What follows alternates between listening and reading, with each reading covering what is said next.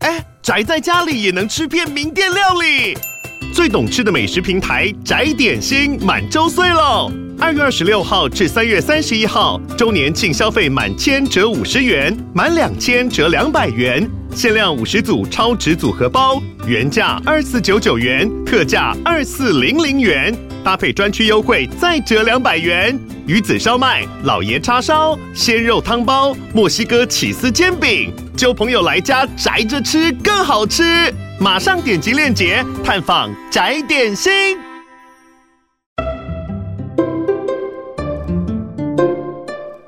欢迎收听《恩典牌爸妈》，大家好，我是伟爸。大家好，我是伟妈。上周呢，度过了一个煎熬的一周 啊，如何煎熬？我 你煎熬我个人是是为什么？哇，非常难过的一周啊，会吗？没有吗？为什么跟小孩好像蛮开心的？不是育儿的部分，哦，对，是前天晚上吧，还是昨天，反正我不是突然就跟你说，心情真的很差，这样， 就我很难得会就是突然这样跟你讲嘛，对啊，对吧、就跟你说我就是觉得很沮丧，这样子。是对，我觉得就是网络用太多了啊，然后就看到一些有的没的。对然后呢，加上我最近在看一本书，对我觉得那本书算是蛮大的主因，让对我觉得很难过。是对，是哦，是什么样的书啊？就是最近在看一本叫《当个普通人也很自豪对》的这本书，对，然后这书名有一点小要欺骗的感觉， 欺骗什么？就是想要就是自欺欺人的那种感觉啊。我靠，自欺欺人吗？对啊，哦，就是因为你你就普通人啊，不然你还能怎样？然后你就说没有啦，事实 上我普通人也很好啦，普通啊这样人也很屌好吗子？就是那种感觉，你懂吗？哎，说不定就是我吃不到葡萄就说啊，那葡萄一点酸，卖加马赫啦，这样我当时可能真的就是被这个标题给吸引了。对， 没有，我觉得他就是他在书上，就是书封外面不都会印一些简介内文？对啊，对啊，他有一个短简介，我觉得很吸引我啦。对，我念一下好了。好，他写说，在一次家庭聚会里，有一个十岁的小女孩很骄傲的跟大家说：“我的成绩是全班的平均哦。”而且她的神情很认真，在场的大人呢也都不觉得有什么异状，对就是大家都很稀松平常。对，然后这个作者说，身为台湾人，直觉想到不能输在起跑点的我，却深陷入沉思。对，为什么我的第一个反应居然是才平均而已，有什么好骄傲？对，嘿，这个作者是一个台湾人啊，台湾女生，然后她好像嫁到瑞典去了，在瑞典生活她的下半辈子这样。对，对对，反正她就移居到瑞典了、是，嘿，然后她就写了一本关于瑞典的书。对，我再讲一下它的书名啊，叫《当个普通人也很自豪》，然后它有一个副标叫做“我在瑞典生活，发现了幸福的宽度”。嘿，就是整本在讲瑞典这个国家有哪些文化，对，从教育啊，从政策啊，从他们的政治啊，到他们的社会、公民等等的对，各方面的种种这样子。对，啊，为什么会越看越难过呢？就是因为我越看越觉得人家怎么那么棒。是哦，就是瑞典这个国家的各种制度也好，文化也好，是，真的很好诶、欸哦，就让我看着觉得每就是每一则他讲的事情都让我想要吐血，这样对，就觉得哇靠，人家是这样子，然后台湾却是这样子，会不会他就只有形容出好的那一面？啊呃那当然是对啊那当然是对啊我我要强调一下，就是一定不可能有完美的社会啊，对啊，这点大家都承认嘛，嗯，但一定有更呃相对更好的嘛，是啦，对啊，较之下，啊，就是因为比较之下真的是差很大，对，跟台湾比，然后就超吐血的。嗯，再加上这礼拜真的是网络使用太多了，对然，后看到很多阿里阿扎的一些事情啊，对，哦然后就更更加深，就觉得怎么我们的社会会变成这样，嗯哼很可悲这样。其实我以前蛮讨厌听到人家说台湾是鬼岛，对，大概才两三年前而已。对，我一直都很讨厌听到这样的话，对，嗨，觉得就，是因为你讲这种话会有一种放弃感，嗯哼哼，就是哦，台湾就是鬼啦，比如说你要你要讨论一个什么台湾的议题，交通也好嘛，然后 maybe 什么呃各种政治人物的政策啊，影响着社会啊，对，然后你要讲的时候，对方就说啊没办法啦，台湾就是这么鬼啦，哦，哦，台湾就鬼岛了，就自动放弃的感觉，就是对对对，这个感觉好像就是哦，我没有要要讨论了，我我就是想要躺平对，不想费心神，继续对跟你在那边讨论这种。就觉得讨论也没什么差，啊还不是明天继续鬼吗？对对对，对，这是我以前讨厌的理由，嗯，就觉得干嘛这样？干嘛还是要还是自可己以先放弃就对对了，对对，还是可以保持一点希望吧。是然后呢，最近这一年来， 我真的是慢慢的，好像可以体会到台湾真的是个鬼岛、欸。换你会说出这句 话我有点吗想对想为以前的生气道歉这样子。哦是对，就是真的看了很多事情以后，就觉得哇天哪，真的是有点看不太到未来在哪里这样子。对，对啊，糟糕，这是一个爸爸说的话吗？看不到未来在哪里？哦，尤其是嗯哦，这礼拜为什么这么难过？因为上周大选刚落幕嘛，是哦然后也都很快的结果就出来了，大势已定嘛。对啊，好，那我的选择是怎么样？就是没有要公布啦，是反正对啊，就是现在都已经成定局了。可是你这么的沮丧感，感觉就是哎、嘿 嘿 n o no no no，跟那个没有关系，对真的真的。对，我觉得我想要讲一件事情，就是关于我这礼拜这么的难过对的一个现象。对好，就是说上周六投完票，然后开完票，好，然后宣布谁当选嘛，谁落选。我我讲的不是只有总统而已啦，嗯就是各方面，对对对对，就宣布了嘛。对，然后大概一直到这礼拜，呃，一直到今天，就是我们现在录音是礼拜四啦，对那还有一点点零星的小新闻在，是就是大家有在 质疑选举公不公平这件事情嘛哦是？哦，关于得票数的一些沸沸扬扬的新闻，这样子是就是说什么，哎，有网红说什么质疑做票嘛？对、哦然后什么各地有冒出一些影片，说嗯什么投开票所好像流程上啊有一些错误啊，有一些什么好像试图隐蔽还怎样，反正就是对这种很多大大小小的新灰闻色啊地带，就就对是了。一直要彰显说，哎，会不会是这次的选举有哪里不公平，或是选务上有有很大的瑕疵这样子，嗯对，对吧？大家应该都有一点印象，对选刚选完的这个礼拜这样子。是然后呢，这些声音出来以后，马上就群起的涌出一批反方的声音，对就是开始去讲说啊，怎么可能？怎么可能做票？怎么可能？呃，什么作弊？怎么可能？什么？不是有人就说什么票鬼，还有一个夹层嘛，对然后里面夹一堆票，然后还说什么，呃，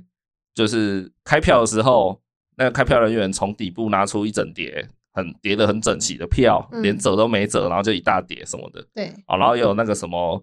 喊三号、画二号、喊几号、画几号什么的，对对嘛，就出现很多这种，这是一开始嘛，人家就放出来这些东西啊，里面我相信一定有假的，对一定有那种移花接木的，对嘿，想混淆视听的一定有，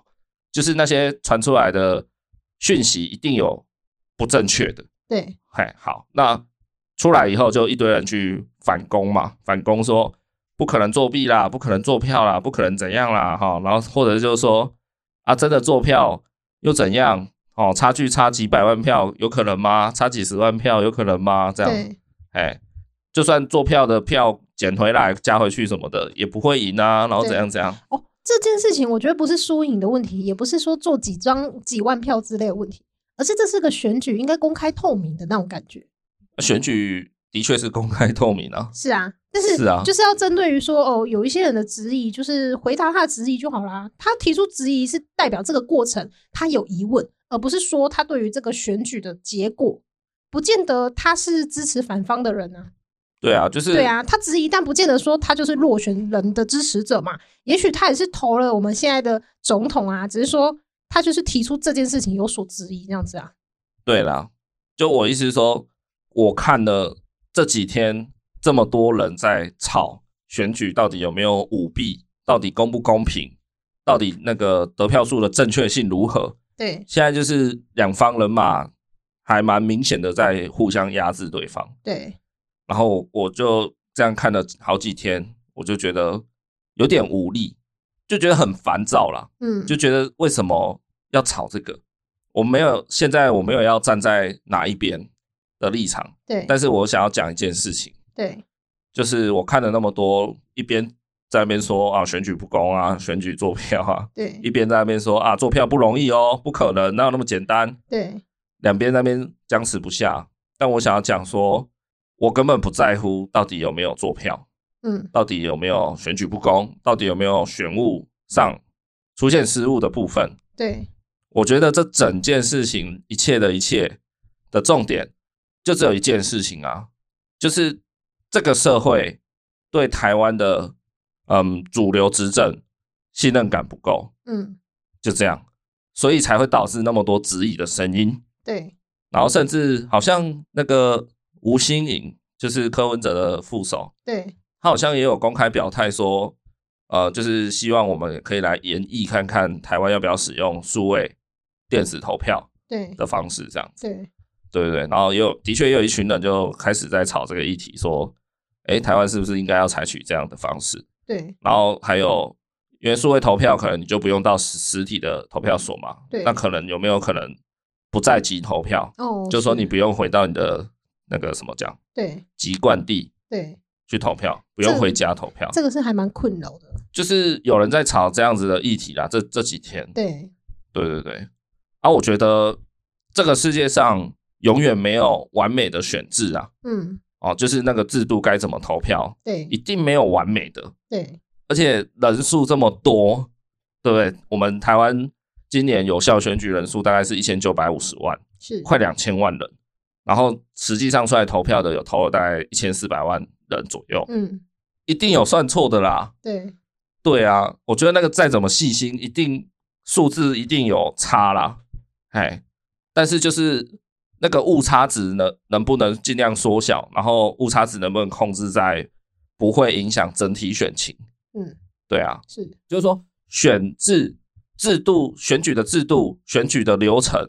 一定没有完完美美的说计票的数字啊，然后跟整个流程都非常的公义、非常的公平。对一定有做的不不够好的地方。那今天为什么会出现那些质疑的声音呢？我这个人就是一向就是提倡科学育儿嘛，是，嘿。那其实我想补充一下，我前几天有想到这件事情，就我过去在节目里时常讲到，就是啊，大家要科学育儿，科学育儿嘛。那我我后来想一下，其实我应该补充一下，对什么叫科学育儿？听起来乍听好像就是哦，大家要理性的去对待育儿生活这件事情。对比如说小孩在哭，然后你要用科学的角度去想说啊，他不可能突然莫名的哭，对一定其来有因。那是什么？太冷吗？肚子饿吗？什么吗？对，然后找到那个根本，把它解决掉。马上出现一个树状图，是不是？对对，就是理性脑嘛，哦对，理性的那个出来。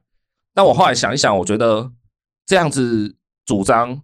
不是很正确。对我觉得我要补充一下，对什么叫科学育儿？科学育儿，我觉得是这样，就是理性找到问题，但是用感性去处理问题，这才是我主张的科学育儿这样子。诶，啊，怎么讲到这个？忘记了，忘记了， 对，糟糕，对，我我也有点忘记我刚刚前面在讲什么。对我每次都在被你绕走，好啦，没关系。 总之呢，我这个人就是很强调科学育儿嘛，是啊，所以就是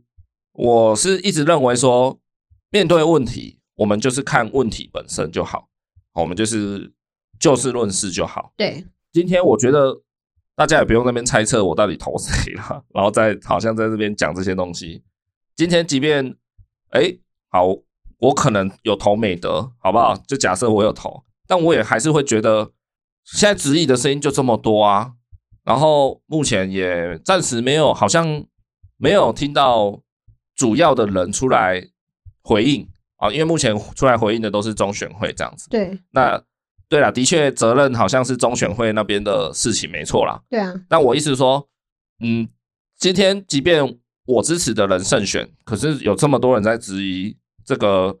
呃选举的过程有没有一些失误的地方，对我也认为我们就是要作为警惕。对，嗨，就是说不是赢了就好，不是胜选就好。可是我胜选以后发现，哎呦，怎么突然出现一些人想要，好像想要说做票啊，做什么选举不公啊这样。对，即便那些不管是真的假的，我觉得那都完全不是重点。对，重点就是我好像失去了某一信部任分，感，就是对明星呢、对，的确吧。就如果大家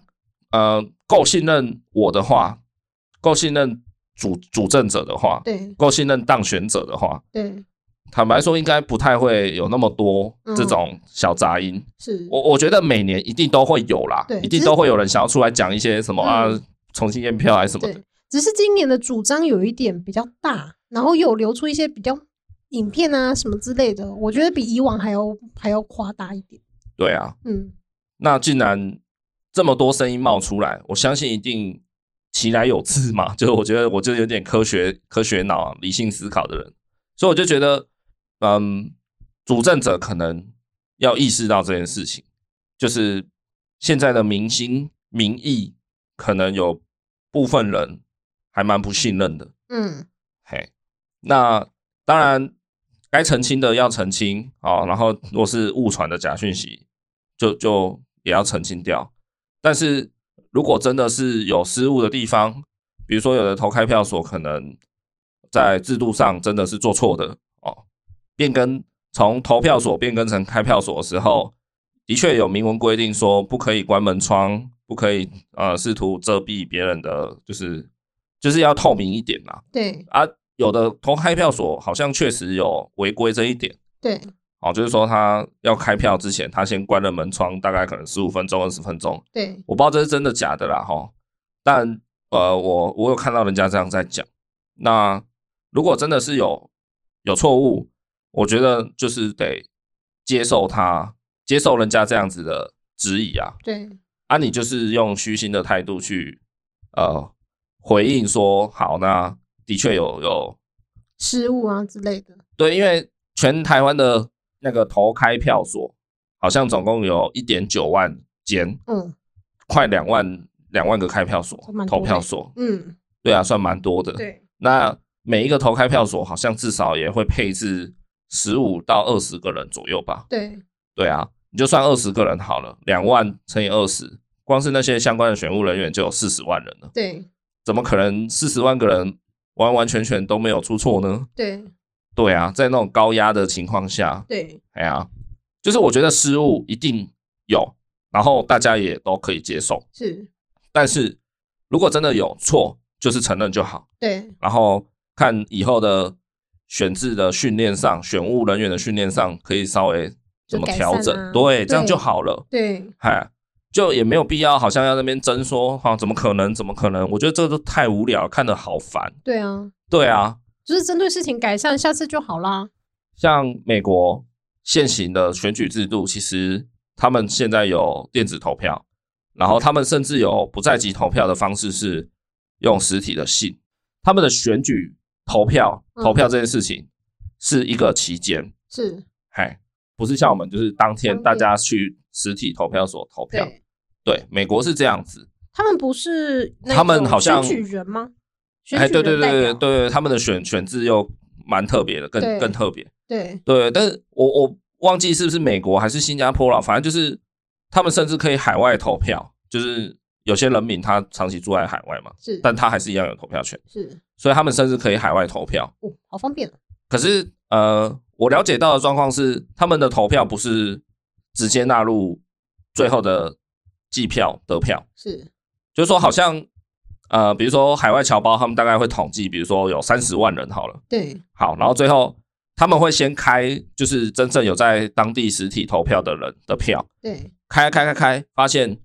呃，比如说好，最后假设只有两组候选人，假设超差超过一百万，对假设就差一百万票，对，那他们就不会去开海外票了，哦，因为你再怎么开也不可能对啊，超过一，百嘛。对那如果一百有误差，对不对？一定有误差，对那那个误差有一个比例在，就是他们统计学上会去算嘛。对比如说三趴好了，哦，一百一百万票的误差值可能落在正负三趴，对那三趴一百万也才三万票嘛，对所以再怎样也会有九十七万票是正确的，对九十七万也不会被三十万翻盘，对那他们就一样，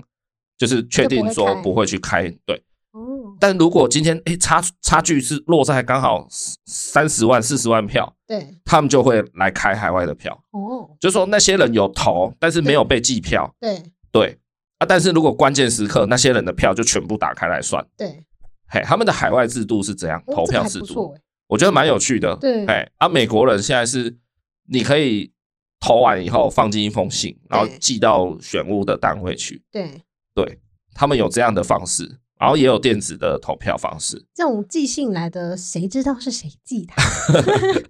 坦白来讲，你说这种寄信的方式， 对，难道中间没有更多可以动手脚的成分吗？这可以动的手脚还蛮多的，我觉得可大了吧。对啊，但是为什么美国人实行这样？信任啊，其对啊，其实就是对于群体的信任感对啊，怎么样嘛？对，对啊，就是觉得你不会做票，大家不要做票。如果大家对这种国际新闻时事议题稍微有一点敏感关注度的话，是应该会有一点印象，就是关于上一次的美国大选是川普要寻求连任嘛，对啊，然后跟他的竞争对手拜登。对我记得那时候选前就一直声量在川普这边很高，对我不知道我没有记错啦，哈，反正我我我陈述一下我的，就是印象嘛，对对对对，好反正就是声量都在川普这里。对然后好像说什么川普，哎，就是那种新闻标题都下说什么川普一夜醒来，睡一觉醒来，然后突然翻了盘对啊！现在美国总统是拜登嘛，是对嘛？就是他后来就被拜登给干掉，对超超车这样， 对，对啊。然后呢所，以是他们因为是寄信的方式，所以才一夜醒来翻盘。当然有一些阴谋论者的论点就是说，哎，可能有被做到这样子哦，对对对啊是，嗯对，这个都是我都只是转述啦，对哈，对，也没有要制造假新闻的的那个恐慌在，对对对对对对。他不应该睡觉的，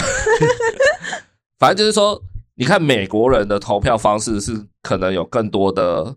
做做手脚的空间，是那人家还不是在做这样的投票制度？对所以其实你说台湾要不要用电子计票，我觉得可以研议，对都都是可以讨论的。但是今天如果真的换了电子计票，坦白来说，你一样不会一百 percent 的放心啦、是啊，对啊，就是看谁的骇客比较高明。那所以就变成说，那投票这件事情到底看的是什么？其实这真的就是信任吗？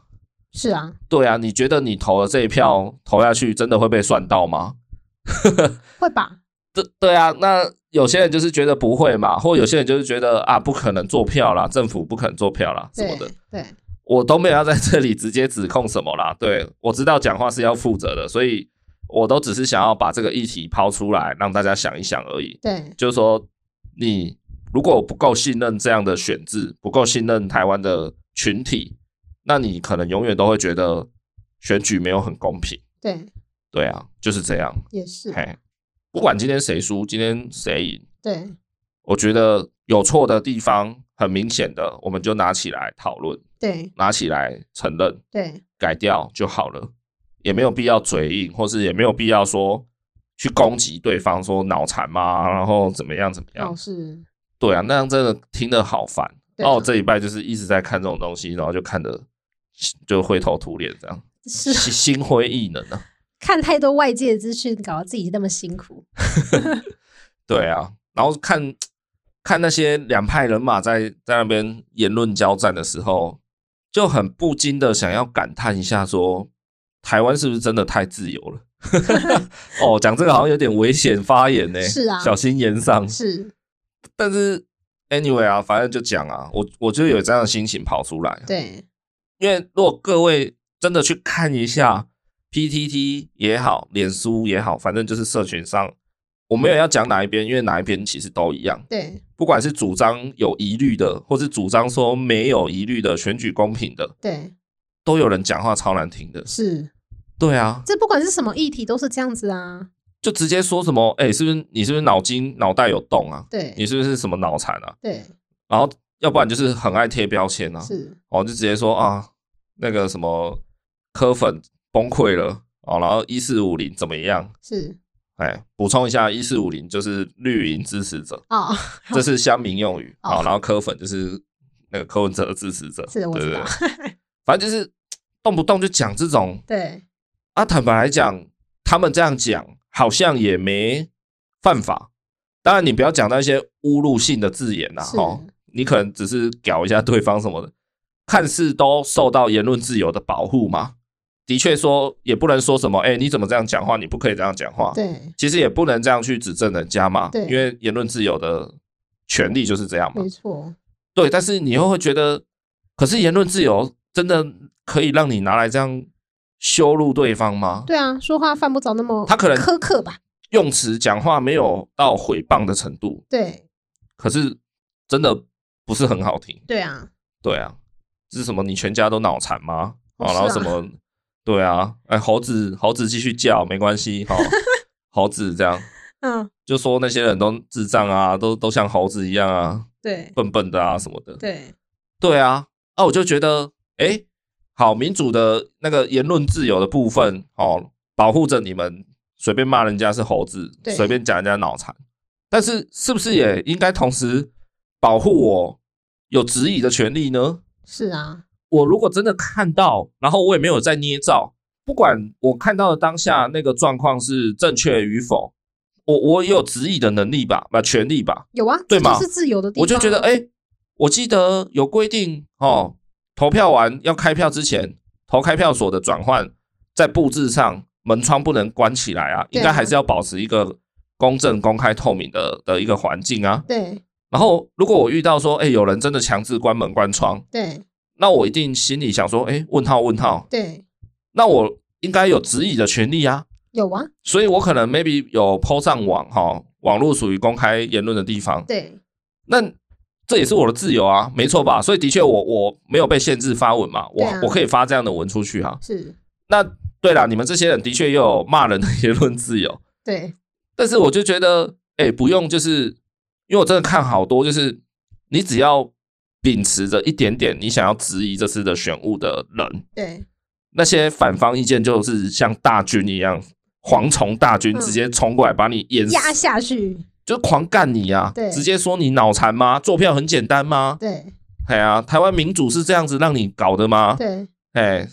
就是都讲话超不客气的，对，我就觉得何必呢？没错，大家可以理性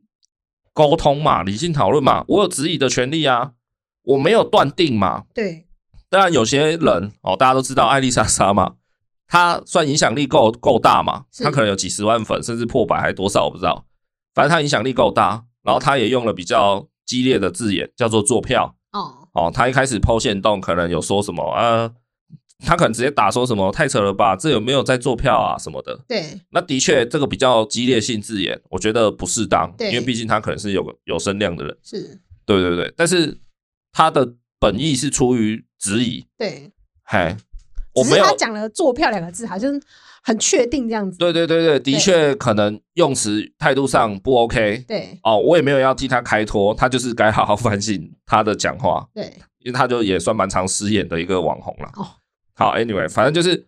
质疑的本意，我认为是没问题的，对对吧？那大家为什么要这样子轰轰烈烈的去，对啊，好像就是那个叫什么网络霸凌对，这样的申申论呢？对这样的言论呢好？像你在问什么白痴的事情，这能问吗？这有什么好质疑的吗？对啊，对然后刚好就是在这一波的事件里，这样看来看去的时候，就我我刚好在 IG 上滑到一个梗图吧，算是一张梗图，是，好，那梗图是这样，就是有一个人哦，他吃了一个，比如说草莓大福，好了，对好，有一个人吃了草莓大福，然后他说：“哦，这个草莓大福真好吃。”就这样，那个人就讲了这样一句话，对然后呢，旁边有五六个人围在他旁边，对然后这五六个人大家都讲了一句话，不同的话，嗯，比如说 A，他就讲说，为什么只有草莓大福好吃吗？哦，那巧克力大福，对啊，好，喜欢吃巧克力大福的人错了吗？对哦，然后 B 可能就讲说什么，哈，是你有人饭都吃不饱了，你还在那边给我吃大福哦，哦哦，然后 C 可能就说什么，哦，草莓什么草莓是，哎、比如说我们国家的草莓又不是我们国家自己种的，对你在那边吃别人种的东西干嘛？对反正就是有各种人就是要开始来检讨你啦。对啊，可是你就只是一个觉得吃了草莓大福觉得好吃的人讲出来一句话，对，就是一个陈述句而已。对你，你没有任何意思，你没有要要攻击谁，你没有对要，对对对对，但永远有人就是要这样子来讲你一些什么，是说三道四试的，图想要检讨你每一句话、每一个行为。对，又就是帮你检查你正不政治不正确啊，你有没有政治正确嘛？是你有没有什么啊、呃你是不是在炫富啊？你是不是怎么样啊？你是不是瞧不起不吃草莓大福的人啊？ 就很傻眼，你知道吗？对然后我看了这张图，看着看着我就差点要哭了，你知道？对，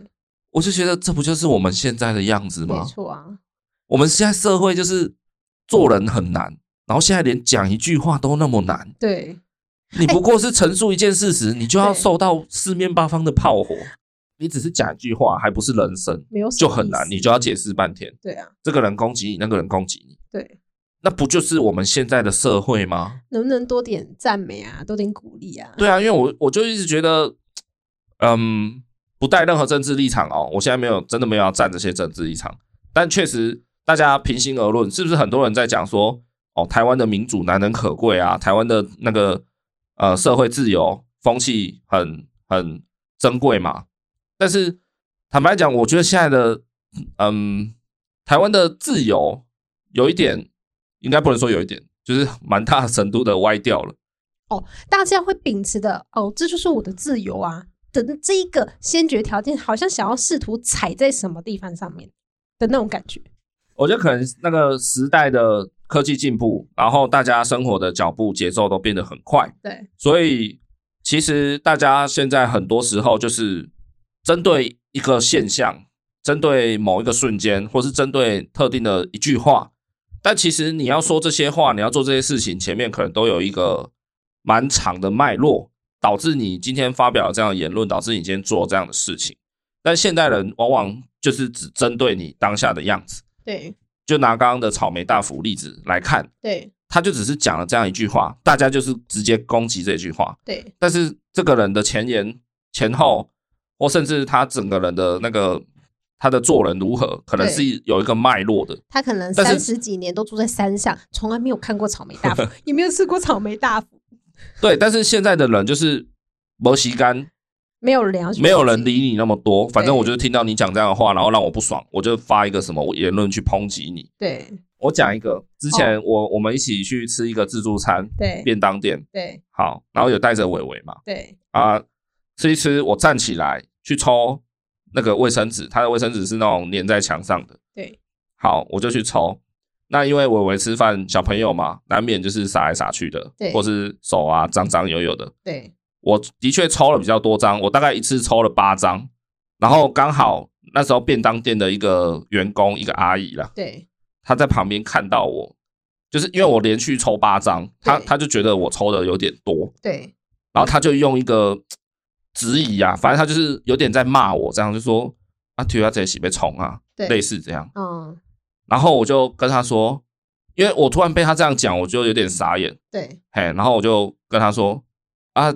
我还有老婆跟小孩啊，对而且我小朋友还小，他吃饭就是还蛮会掉的，所以我抽八张应该还好吧。对我就类似这样跟他讲，对然后他就因为我嗯有稍微比一下是哪一桌，然后他就顺着我的手看过去之后，他就，哎、他其实也没有那么拍谁，但是他就是稍微说，哦，安内哦，类似这样，他就是说，哦哦，原来是这样的感觉，嗯他也没有很诚意的跟我道歉了、啊对然后当下我就有点错愕的站在那里，因为他讲完就走了。对，这个例子就是很标准的草莓大福 啊，他就觉得他他只是看到我抽八张卫生纸，对然后他就认为说，我如果是一个人去吃饭，我干嘛一次抽八张卫生纸？对是不是想要浪费，或者是不是想要带回家什么的，对所以他就不爽。对然后我就觉得啊，我明明就需要啊，对我跟你两个大人加一个小朋友，八张面子还好吧？他是那种小张的那一种啊，对对啊，很离奇吗？很很不 OK 吗？没有啊，可是他们有在看我的脉络，他们也要管啊。是，对啊，他很当下很直觉认为我就是一个人来用餐，凭什么抽八张卫生他纸？就是自己觉得自己是正义魔人，啊他就是那个在在那边抨击吃草莓大福不应该的人啊。对对啊，我就当下我有点傻眼，我就觉得这个社会曾几何时为什么变这样啊？嗯大家好像都急着断章取义，你急着要就你现在的样子直接给你一个评断。对，对啊，这个真的是非常的可怕哎、好像拿着一根针，随时都想刺你一下，刺你一下，就好像随时都在等着人家犯错。翻车这样，对，犯错，对，对啊。我我讲两个情境，大家稍微想一下，民主的本意，我觉得应该是接纳更多不同的多元的意见跟声音。我觉得这个应该是所谓的自由的本质，对吧？就是说我允许你讲反对我的意见，我允许你讲不一样的意见，我允许你跟我有不同的主张对、不同的想法。对，大家社会可以包容这些不一样的声音，这应该是自由这件事情最最主要的初衷，最纯粹的初衷啦。对，但是现在的自由好像整个反过来变成说，因为我有这样的自由，所以我好像可以拿来钳制你的想法，你懂吗？就是主流意见拿来打压哦非主流意见。是，嗨，因为我一样也有自由嘛，对所以你讲一个非主流的意见好了。对，那我身为主流意见的支持者，我也可以用我言论的自由来钳制你，对，把你打下去、压下去，因为我我主流嘛，你的声音会很多。对我的我的阵容比较 大嘛，所以对我一直去压你，让大家觉得哎、诶好像你讲才是对的。讲反方意见的人都是傻子这样子。对对我觉得现在变成这样子，对可是最开始的本意应该是说，你可以讲，你也可以讲，你也可以讲，大家都可以讲，讲出来，大家都可以被接受的。对就是说不需要经过那么多的嗯过度检讨了，这才是自由的本意吧？是，对啊，不然大家就一言堂就好了，对啊，一啊一言堂啊，大家就一言堂不就好了？嗯，对啊，我觉得现在社会有点变成这样，就是从接纳多元的想法变成大家开始排他，对你跟我意见不一样哦，那 sorry，我只好攻击你了，对那。sorry，我们不能来往，哎，就是这样。然后同温层就越来越厚，这样子。对啊，对然后社会的对立就越来越强啊，对，就觉得这样的现象有一点恐怖。是不让我嗯是，看了，就是这礼拜心情真的很不好啦。嘿啊，然后讲到哎、现在要来讲我看的这本书啦。哈哦，，讲这当么久，我要讲这本书。当个普通人也很自豪，他到底在讲瑞典的什么？对，我真的觉得瑞典的什么都很棒，但是你知道瑞典的食物没有到那么丰富吗？不关我的 事，那个吃习惯就好了哦。是这样吗？我讲一个，嗯，它里面有一个章节讲到的一一个算标题啊，对我，觉得这个标题有打动到我，所以我想要跟大家分享一下。好，好，准咒。那个标题的呃意思概念大概是说，如果你对幸福的定义值变宽，对那么你就更可以感受到幸福，对，对吧？哦，是啊。 怎么有一种听废话的感觉？哎，对啦对啦，也许听起来乍听之下好像在讲一些废话哈，对啊但是 就比较容易满足嘛，这样子。对对对，就是说那就是来说我啊，你看我就好啦，看书干嘛？他为什么会讲到这一段，对哎，这一句话，因为他是在说台湾的小孩啊，对应该说台湾人每一个台湾人对对于幸福这件事情的定义，对，好像台湾人的定义都差不多。你觉得在台湾生活有一个幸福的生活的定义大概是怎样？幸福的定义好像就是要住在自己的家，有自己的车开啊，然后可以看到自己喜欢看的电视啊，吃的美食啊，等等讲白了，台湾的社会追求的幸福就是，物质啊。呃，对，有房子住嘛，然后呢，呃，成绩很好嘛，对，哦，哦，然后最好就是当老师嘛，当医生嘛，当律师嘛，哦三十嘛，之类的，对对对，就是哦，好像工作一定要是那些，对然后呢，哦，一定要有房子，所以呃，就是勒紧裤带也要买房，哦，租房好像嘖就输了，对，哦，租房子的人好像就比较 loser，就人生胜利组该有的样子你都有，才叫幸福。对啊，好像大家的幸福的定义都很像，对哦，你就想象它是一座山头，对，那如果大家的对于幸福的定义都很雷同接近的话，那个山头就是越上面越尖嘛。对可是如果今天大家对于幸福的定义可以很广的话，对， 那那个山头最最顶峰是不是可以可能是有一个很大的平台？像富士山这样， 富士山没有吧？还好吧 但？有一点点。哦就是可能像王大陆讲的，有一个大平台，哦，满满的这样。 那你脑子里现在想象一下，是那种很尖、很尖、顶峰很尖的，啊是三角形还是梯形、啊？比较好爬，哦还是梯形的山？哦一定是梯形的吧？对啊，对嘛？因为上去的宽度比较宽，然后上面也比较好站，对不容易掉下来，对，对吗？上面是高原这样子，对对对。如果真的是一个三角形尖尖的山顶，你对请问有多少人可以同时站在上面？对可能就一个吧，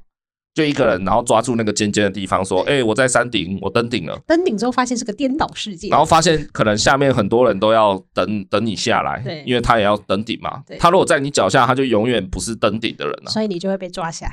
对对 对，那感觉好阴谋论哦，这时候如果山顶是一个大平台的话，是不是同时假设我讲夸张一点，可以站一百个人，对大家都站在上面，然后大家都在看着顶峰的景色，对这个山顶上的美景，同时有一百个人可以看，对可是原本三角形的山就只有一个人可以看。对，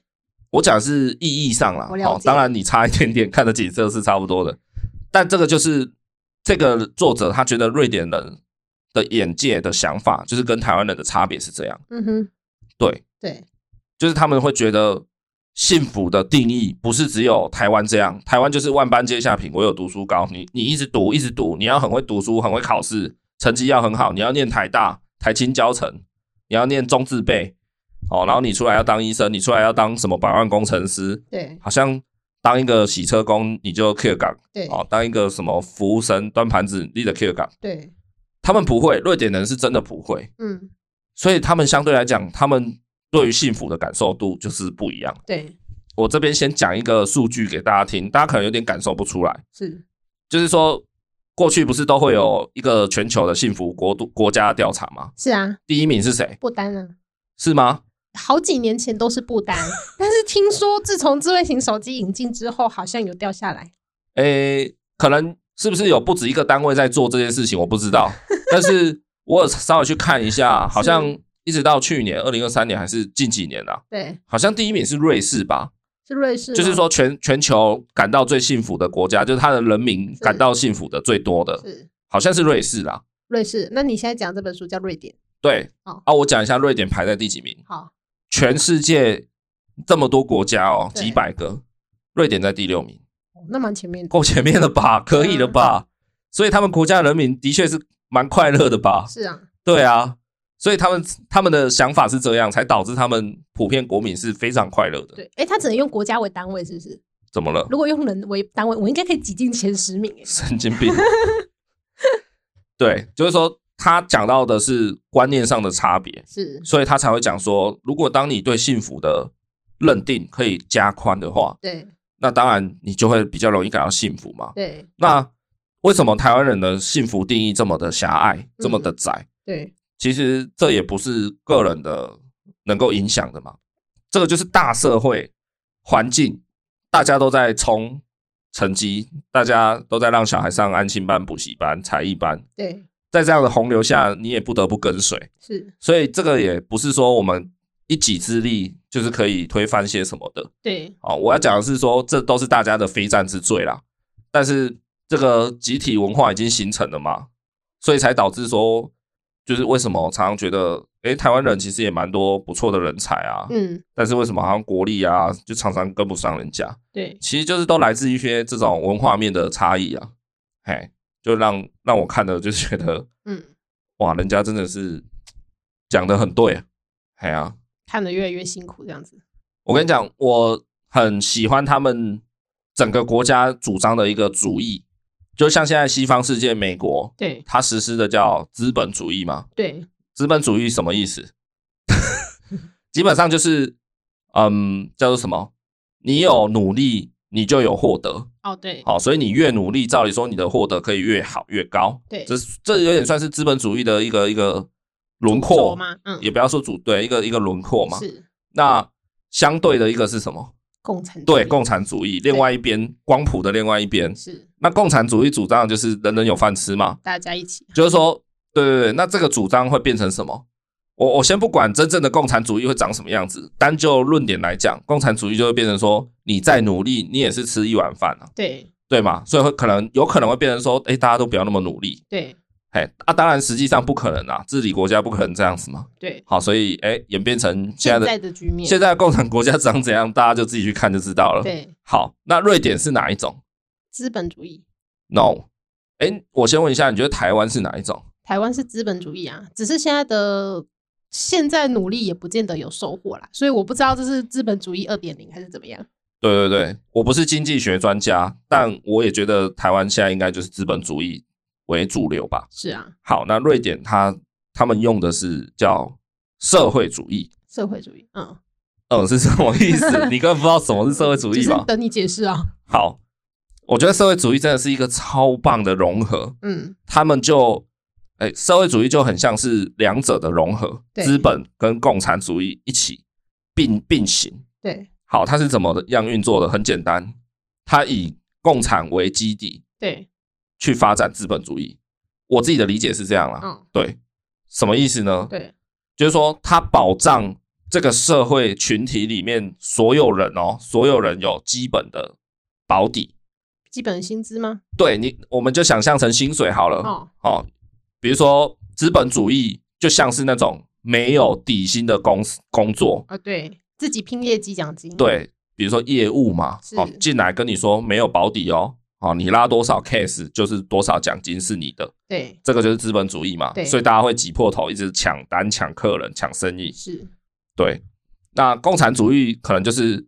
哎，不好意思，我这里都是死薪水，没有 bonus，没有奖金，通通所有人一个月领三万，对这样，好、这是共产主义嘛？对那社会主义就是两者合在一起。我先保保障，以薪资来讲，这些呃，这只是比喻，不是说他们真的这样。是，比如说我我开一家公司，进来的员工所有人，我至少月薪给你八万，好不好？八万很高了吧？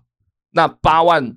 呃，你说高是高，但是能不能过上非常豪华奢侈的日子，基本上应该还是不太行。是但是呢，我有奖金制度，好、所以你越努力，你可以一个月可能领二十万也没问题。嗯，但是如果你不想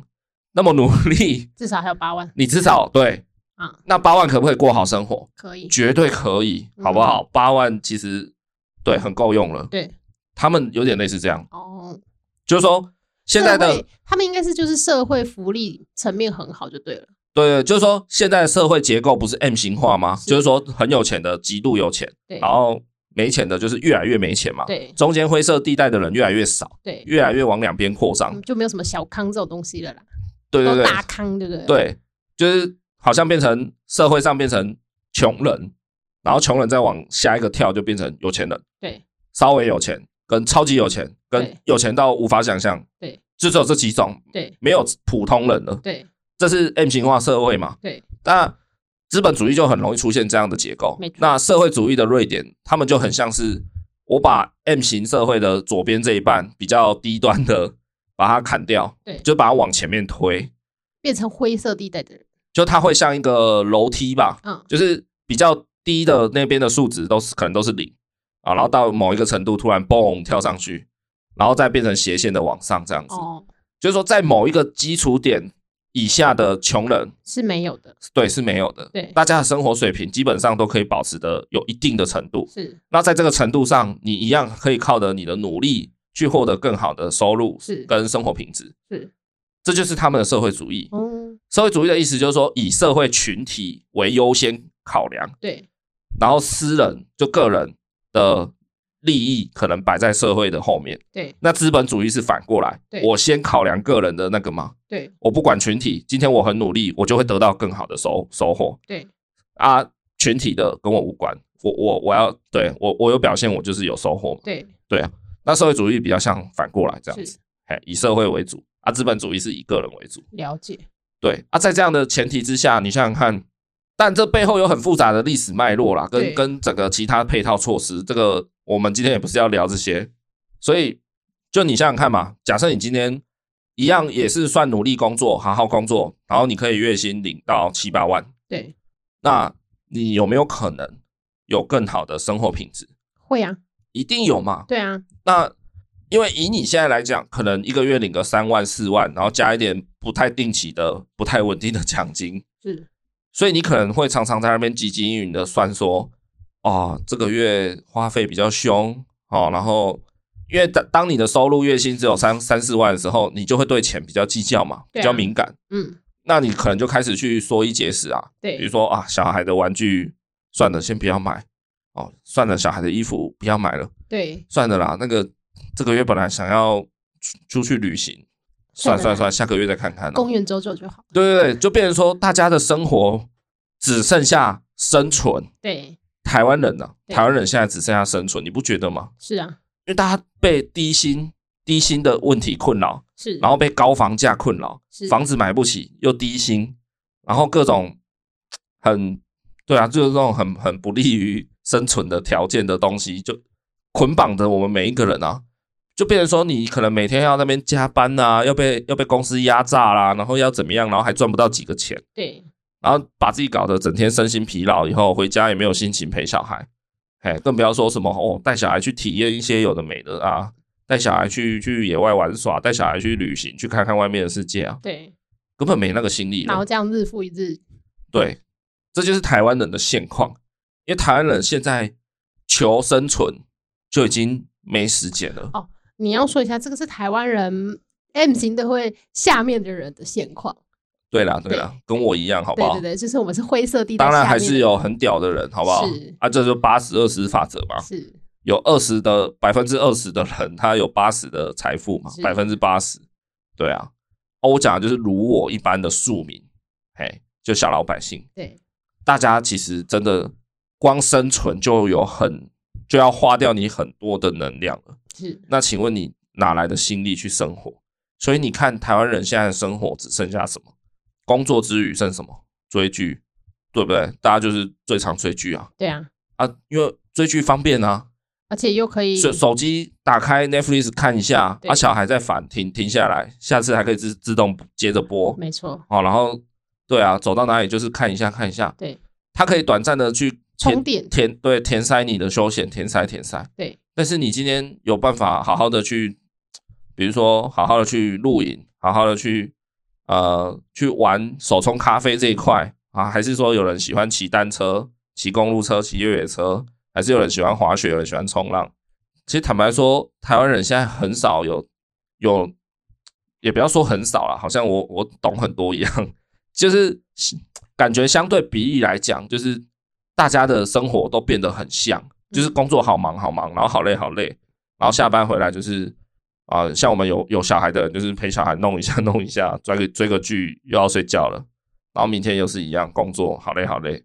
大家生活变成这个样子，对对啊，是。但是瑞典的人人就是因为他们有基本的保底生活，对所以他们在这样的基础上有更多的能量去做别的事情，或是好好的用在育儿上面，是，这点真的差非常多。没错，对啊，我想要念一段他中间有写的，真的是非常一针见血的一段。好，好，他写说，瑞典的工时非常合理，劳权有保障，人人有点钱，有点闲，所以参与公民社会的门槛和成本相对很低。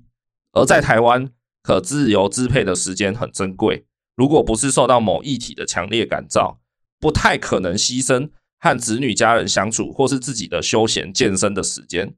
去参与各种组织。要维持保守的社会，其实很简单，只要让人民疲于奔命，没精力去做改变就好了。台湾劳工没有时间和精力去参与工会、降低工时，种种吊诡现象令人感叹。对啊，你就是一只白老鼠嘛，你停下来，你只想喝水啊，你还能干嘛？没错，你的这个摘要非常的，也是一针见血。谢谢，今天我把你放到滚轮上去，让你一直跑，一直跑，是，请问你哪来的心力去想别的事情？对啊，你你一定专注在说，呃，我怎么跑才可以维持这样的速度，才不会掉下来，对才不会摔伤。对，你光是这样想，就台语俗谚讲的那个什么，车架的不搞熬熬汤可以爬瓜。对啊，你光是生活生存你都不不行了，你哪来时间去好好生活啊？对啊，这就是台湾劳工的悲哀啊！没错，高工时、低薪，然后越来越压榨。看到这段，我真的是要哭出来呢。真的， 对啊，而且这个还是会持续下去的哦。好，我再念一段，也是让我超级哦锥心刺骨的。好，他写说，好，他这一段是主要是在讲说，其实瑞典人即便社会主义你不要以为他们就也没有在，嗯，怎么讲，追求拜金，嗯就是追求那种高高的那种奢华生活。是当然还是会嘛，人性本来就会会啊，但你就会自己努力去赚钱呗。对，但是他们对于所谓的上流社会、上流生活的定义有点不一样。哦好，然后这一段就是讲到这个，然后啊，你说好，我念一下。名贵的包包和车子都是能够引起上流阶层遐想的符号，优异的学校成绩则代表往上攀爬的垫脚石。台湾的幸福符号总是那么高高在上，我们就像饥饿的孩子，仰望着高处的果实，而孩子很多，梯子很窄，我们用尽全力攀爬，好不容易抢到一些快乐和肯定，身边却永远有人拿到比我们更高档的东西。这一段，嗯，嘿，也是整整个打中我。 就是我们台湾人讲白了，我们真的很刻苦耐劳，没错吧？是相对于西方欧洲人，哎、拜托，法国人工作，他们白天中午就会喝酒、哎，对，不不是要说谁优谁劣，但是相对的文化就不一样哦嘛。嗯台湾的劳工确实在工作上是很奴的，奴性高哦很很很甘愿做啦。是对啊，可是即便我们努力成这样，你看他他刚最后一句写的那个什么，孩子很多，但梯子很窄。是然后呢，每次我们努力的要死要活，往身边一看，永远有人拿比你更好的东西，对可是他没有努力。对啊靠，这个真的是 完全在讲我们社会缩影呢、欸对啊，我真的觉得超傻眼的，就是哦天哪，真的是讲出了我的心声呢、是对啊，这就是我们台湾小孩的悲悲歌啊。对啊，就我刚刚讲的三角形三峰嘛，对啊其实就是梯子很窄，对啊因为大家的目标很像，对所以导致上去的路很塞，对嗯吧？那瑞典人觉得幸福的定义很多，所以路很多条，对，大家不需要那么高度竞争啊。没错。对啊，这这是差别真的很大嘞。天哪，这看完这本书，难怪你会心情很差，对因为有啊，很多都一针见血，但是你又没有办法去改变现状。对啊，重点是悲哀的是，你无法改变现状，但你的小孩也正在踏上这条路上。对我我就像那个《富都青年》里面的吴康人，是他觉得自己没有未来，所以他宁愿想要结束这一条生命，这样，是，哎，不鼓励哦，哈，上个警语，哎，对。对对对，但是你结束这条生命之后，又在这个国度里面诞生了。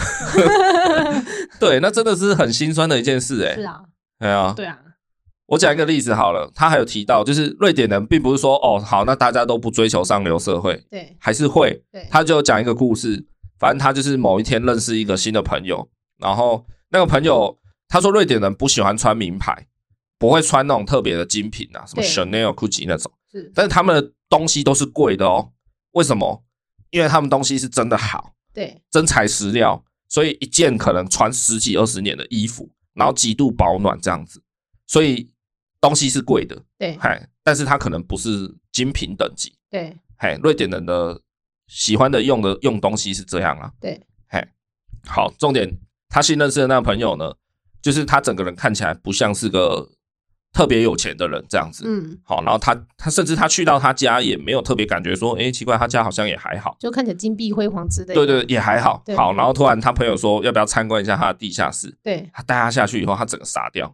他地下室满满一一一整面墙挂满超多台公路车，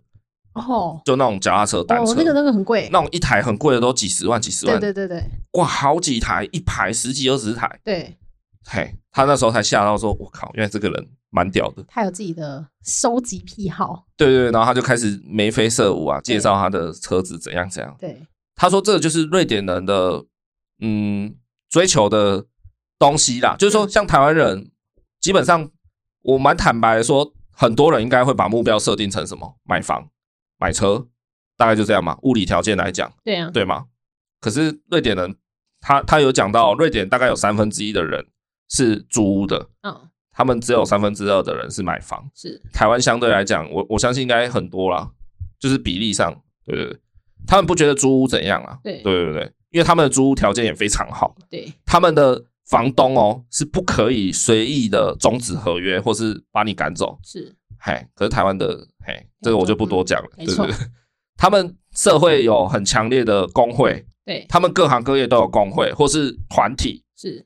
他们可能不是被政府约束的，可是他们有一个团体，对那这个团体的力量只要够大，就可以去压制比如说房东们去签字啊，也不要说压制，是去签字房东在租租屋的市场的种种制度，对，哎，他们靠很多这种单互位相，签字就对了对对，可能政府不用政府来做，他们自己就会去签字，是对啊，啊，台湾就不用讲了，对啊，二房东嗯也是不少了，就是需要加油的地方，这个都是制度面的问题，对然后对啊，心态也有问题，是哦，再讲一个小故事，我觉得也蛮有趣的，就是他他说他在瑞典学开车要考驾照，对然后呢，他们一样也有规定说什么直行车的路权比较大，所以直行车可以先走。对但有一天呢，他就他在考驾照的路途上遇到刚好有一辆转弯车要出来，然后他想说他有看到，可是他想说我是直走的，所以我应该可以先过。对结果他要过的时候，他副驾的那个教练突然给他大力的踩刹车，对，然后他就吓到想说，诶，我不是怎么了自行吗车嗯吗？对对对，怎么会要停下来？对然后那个当地的那个瑞典人教练，他就讲一句说：“你觉得如果撞上去谁比较惨？”哦，他就说：“哦，一定是那个骑摩托车的啊、对他就说：“对啊，那你为什么要先走哦，？”他们是这样的想法哎、对他觉得说啊，如果拢了料，不管谁对谁错啦，哦，即便今天你比较对，但是人人命至他上，哦可能要躺三个月嘛，对但你开车你可能不需要去医院，对那你干嘛不让他一下？对，他们是这样的，所以哦这个就是有点像是也是社会主义的影响，是就是大家都保有一定的社会安全跟生活的那个，对在这样的基底下，大家去往上生活。对对啊，多一点为他人着想的感觉，对啊，我们台湾人坦白来讲，为什么我们不喜欢让行人？为什么喜欢骑快车？赶时间啊，赶时间啊！那我为什么赶时间？因为我的时间很珍珍贵啊，贵啊！我多数的时间都拿来工作，拿来加班，甚至下班还在处理电话，还在客户在那边找，老板在那边讲。对对啊，你那么多珍贵的时间，你当然希望多争取时间嘛，看剧也好， 睡觉也好啊。对可是，对啊，对于他们来讲，他们有基本的生活的，就是底线水准已经有了，他们不需要赶路。对，那不需要赶路的情况下，我让你又怎么样？对。对啊，这个真的是，就会多一点包容的心啊，对啊这真的差很多。这个就是因为社会主义的那个本质在影响着很多层面。是哎呀、他们工作不需要那么长，然后他们的薪资都合理，工时也合理，在这样的这样的一个基础下，他的人民真的就是，哎呀、非常非常的安居乐业。没错，对啊，就是安居乐业来形 容，没有错。我之前在 PTT 上看到一篇网友在讲说，为什么台湾的房价要这么高？大家应该都认同吧？台湾的房价不是很合理吧？是好，那那个人他讲到一个很关键的点。对房价的确不合理，可是房价必须得那么高。他的论点是说，就是比如说，嗯，如果今天房价非常合理的话，那是不是每个人都有房子住了？对大多数的人都有房子住，他只要努力一点，基本上都可以算不会太难的买到房子。对，那到时候就没有人要继续努力工作，对，那这个就会影响整个国家的产能嘛，就是大家的产出对于是工作上的产值。是对，所以呢，什么样的情况最好？就就是是让你觉得你好像买得起，但是实际上其实你买不起。对这个时候你就会努力工作对。存钱，就为了买房。你可在是当追你吗对，其实就是在驴子的前面挂一根红萝卜，我刚刚一直想到这个画面，就是这样就是、驴子前面挂一个红萝卜，他就是讲说这个市场要这样子定房价，就是为了让你这些人可以更容易被我奴。是对，如果大家都很轻易的的买得到房子，那大家就不要努那么努力啦。是可是如果我今天不小心定太高，大家又会放弃，是直接躺平。所以你不觉得现在房价真的是定在一个，哎、有点太贵了吧？可是又好像想拼一下，好像又买得起的感没觉。错，而且这大环境就是这样子。前几天同事问我说：“你为什么不要租屋就好？”然后我就跟他说：“假如以租屋一万五来讲好了，但你付房贷可能就两万块，你就会觉得很不甘心。为什么多那五千块你自己不努力一下？”对啊我，跟他说，租屋的条件就是不是说哦对半砍或者是便宜很多，你就会觉得很不甘心。然后加上华人观念就是有土是有财，是华人喜欢呃那个什么怎么讲，塞 K 啊，就是存一点，存一是点比较有保障，是心情比较有安全感，是，所以大家会觉得说买房才是一一个正保障正途。对好像租屋就是嘿，随时可能被收走或怎么样涨房租。这是好大好大阴谋论哦！就是我定价的部分这样定，然后我再用一个社会的文化的那种情绪勒索去套，对，就说啊，买房才是正途啦对，要有安全感，活得有底气呀、没错，底气有了，你自然可以去拼一个事业这样子。对，然后租屋的价钱又把你定在那种要高不高的样子，然后你就会觉得，哎、你好像只剩下买房这条路了吧？对啊，对，是不是？这就有点像资本主义下的产生的现象 啊。但是在瑞典，他们他们对他们买房子是其实是很简单的，是，所以你要租要买房，对他们来讲，他们都不觉得有房子的人就是胜利组。对，对，但是瑞典人有一个很怪的文化，他们非常喜欢装饰自己的家，对，他们对自己的家的那个装饰是很在乎的。装饰不是只是指那个装潢内装的装潢哦，就是什么格局要怎样，哪里打掉什么，不是哦，他们是有布置吗？对对，就是靠那种软装啦。啊哦，对，对对对，比如就说是放个这里铺一地毯的，啊对对对，编织地毯，长毛的哦，然后火炉旁边放一张摇椅，然后是嘿，他们很喜欢玩这种嗯居家布置。是嗨，他们会会嗯，会稍微比较这个，是，但是不会比较说哦，我家很大，我家对平数怎么样，对然后我家有游泳池什么的，对，比较不会，哦，但他们会比较这个啊，这个有一点类似，当然资本也要有，但是也比较多成分是在比较你的品味，对，嘿，了解，对啊，就反正看一看就觉得瑞典人真的是各种各种妙啦，各种好啊，各种幸福 啊，我就觉得哦天哪，就是教育观念很棒啊，然后政治制度也很棒啊。嗯，当然，瑞典一定也有它社会上不好的地方，是一定有。但是我是相信说，再怎么样差，整体来讲应该还是比台湾强啊。对，对啊，我也不是要跪跪他人见自己，就是说哦，外国月亮都比较圆，没有。但是我觉得这种事情就是可以学习，我们就拿来借鉴嘛。对，我们总不能永远就是维持这样子的样子在生活吧？没错，有谁真的希望两百年后你的你的曾曾曾子孙还是在那边万般皆下品，读书高，还是一只白老鼠，每天还是在那边走走追走求？对啊，还是在那边追求买房买车，要不然你就好像很鲁。哦，好啦，事实上，真真真孙子如果不想要他这么辛苦的话，就是我们自己要先努力嘛。干对啊， 我努力三栋，到时候哦，三栋房子，到时候哦，你们自己去分这样子。好，这回到最前头，我刚不是有念说，一个十岁的小女孩很骄傲的说：“哦，我的成绩在全班是平均的。对，对就是他们不追求这种突出，他觉得说我有落，我有在平均里面就好啦，是啊我，又没有特别烂。是啊那，没有特别烂，表示我跟大家多数的人一样吧，是啊，这样就好啦，对吧？他们嗯对追求的是大家就是社会主义的那条 baseline 那条底线，老二心态嘛，诶这跟我 一样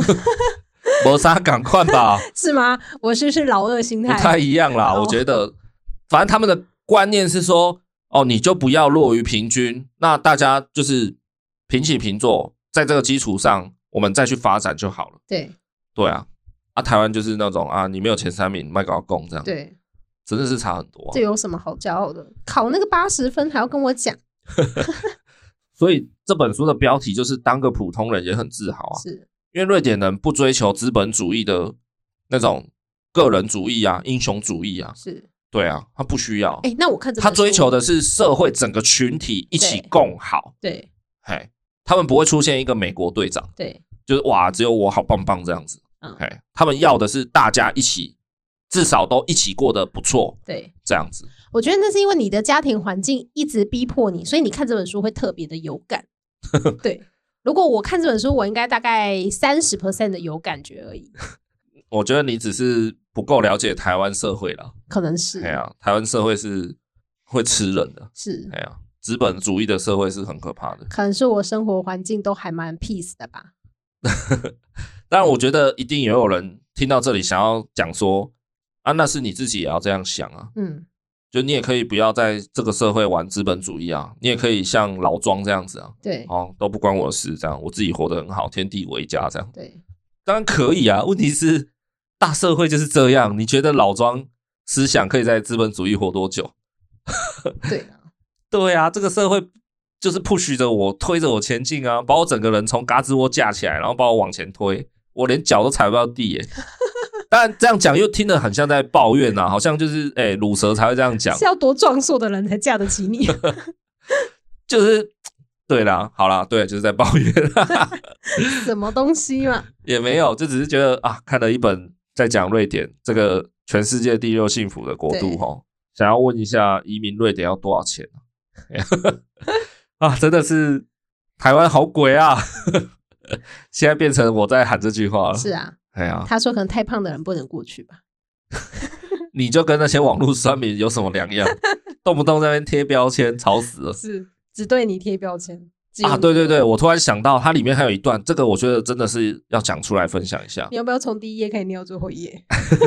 我很快，我讲一下，他举了一个小故事哦，比如说今天大家在一个教室里面，对啊，教室不是就有好几排嘛，对，然后老师在最前面放了一个篮子，然后说全班现在每一个人都坐在自己的位置上，然后手上都有一颗一样的球，对只要把球丢进这个篮子，有丢进去的啊，你就有一个什么什么好处。对，好，那请问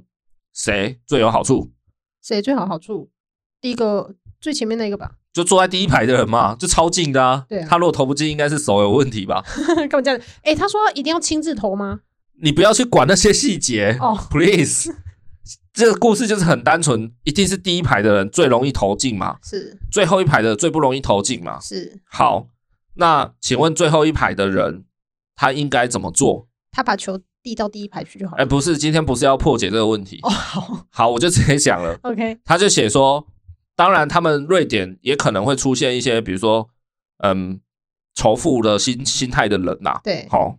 在台湾这种地方，因为作者本身也是台湾人啊，他是对嫁过去的嘛，所以他也是有在台湾生活过一段时间。对，在台湾，你只会攻击、讨厌坐你前面那一排的人，你会觉得好，不一定是你前面的，反正你你你你坐后面的人，你一定就会说，哎、那个前面那个人真的是为什么他投进球以后他就去操场玩了？我们攻击的是哦，前排的人，而不是这个制度。而不是这个有问题的游戏。哦，这个游游戏很明显就设计有问题吧？是啊老师就是要就是要给那些人有福利嘛。是你不去攻击这个制度，你怎么在攻击前排的人呢？是，但是这个资本主义就是要让你去攻击前排的人，对因为你要践踏他，你才会超过他嘛。对哎呀、可是，在瑞典，大家是常常是对事不对人，对所以他们很常讨论问题的制度。呃，那讲反了，是制度的问题。对整个大制度的问题在哪里去解决，而不是说，哎、你支持这个，所以我攻击你，对你跟我意见不同，我攻击你。哎、那为为什么大家都不针对问题来来做讨论呢？对，对啊，这就这也是两边的差别，嗯哼哼，哎，哦，这个差别蛮大的，真的。没有错，哎呀、他就说我们的民主是攻击前排的人，是而不是去检讨有问题的制度。是，对啊，那这到底算什么民主？大家只是拿来斗争而已啊，这很可怕呢。真的哎、对啊。这样讲一讲，推荐大家去看一下，当个普通人也很自豪，好不好？你可能会心情不好一个礼拜这样，对，接下来的一个礼拜你就会开始搜寻移民瑞典多少钱，对，瑞典语好不好学？种种的，瑞典大家应该熟悉吧，在芬兰的旁边，就是 IKEA 嘛，对啊，然后那个丸子 Volvo 肉丸瑞典战车嘛，是嘿嘿嘿，都他们还是可以出得了这种国际性质的大企业，是，你说他们社会主义弱吗？不会啊，嗯不会不然人家对啊，Volvo 全世界风评也是不错啊、对，对啊，嗯，还是很强的啦。是啊哎，呀、好啦，不说了，我要来查查看瑞典语怎么学了， 赶快来移民一下了。这样好，，哦加油加油，恩典牌爸妈可能要移到瑞典录音了。这样，很冷哦，好啦，就这样啦，就还是希望大家真的是可以理性一点啦，不要就动不动就攻击人家嘛。对啊，伏尔泰不是讲过吗？我不认同你，但是我事实捍卫你说话权利，是这才是民主啊，没错，对啊。可是现在的现在的社会风气是反过来啊，就是你不要讲话，你闭嘴，对你闭嘴，你的你的意见跟主流不一样，所以你是错的。对，好像错的人就是就是什么都错，对，嗨。可是他可能只是这个事件上大家在争执不下而已。当你被贴标签之后，你讲什么都是错，对，就是这样。对你的标签就已经被打一个叉了，对你其他的你买卖搞要拱这样。对这种文化真的是超糟糕的没啦。错，对啊，好啦，厌世完了，抱怨完了，下礼拜只好来录一点比较快乐的，好不好？好的，好，什么会快乐，哎、出去玩会快乐。或是看到听众朋友的抖内， 喂，马上资本主义起来，这样呢哦，这么负面，他们怎么抖内的下没去、有啦，啊？开玩笑，开玩笑，没事啦，大家育儿都很辛苦，能够活到现在还在呼吸就很不容易了。好，如果你喜欢本期节目，欢迎订阅、追踪 FB、IG 啊，也很欢迎你在不同的地方留言，跟我们讲讲你关于今天这一集的各种看法。那我们就下礼拜再见喽，大家拜拜。拜拜。